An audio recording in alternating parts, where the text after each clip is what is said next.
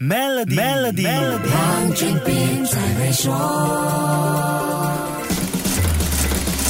你好，我是黄俊斌。世界顶级内存芯片制造商韩国的三星电子计划建造一座无人工厂，应对韩国人口下降造成人力不足的问题。媒体报道说，三星电子已经成立一个工作队，计划最早在二零三零年把它的关键工厂变成无人工厂。不过，工厂暂时不会是完全无人操作，而是把所需要的管理人员数目降到最低。可是，三星的另外一位高层说，考虑到成本效益，最终还是要减少生产活动。动对人力的依赖，计划是要用机器或机器人完全操作。出现这样的趋势，最主要的原因是韩国的人口悬崖困境。截至二零二一年十一月一日为止，韩国人口下降了百分之零点二，劳动人口减少了百分之零点九。随着韩国生育率连续三年世界最低，未来十年可用的人力会少得可怜。大企业未来将会面对抢夺人力的竞争，朝向全自动化是一条必须要走的路。打从二零一零年开始，韩国的。大企业像三星、现代、LG 大力发展智能工厂，机器人技术开发、传感技术、智能学习等都快速的进步。韩国智能能源公司 LS Electrical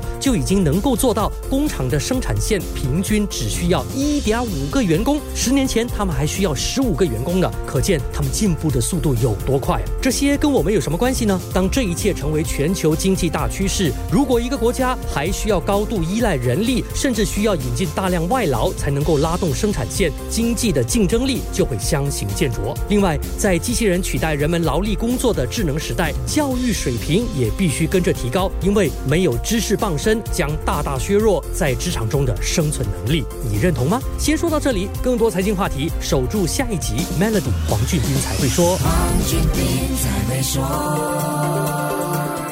现在就为您的 Maybank Business Account 增加储蓄，即可获得高达零点八五八仙的年利率回酬，需符合条规。详情浏览 maybank.my/sme rewards。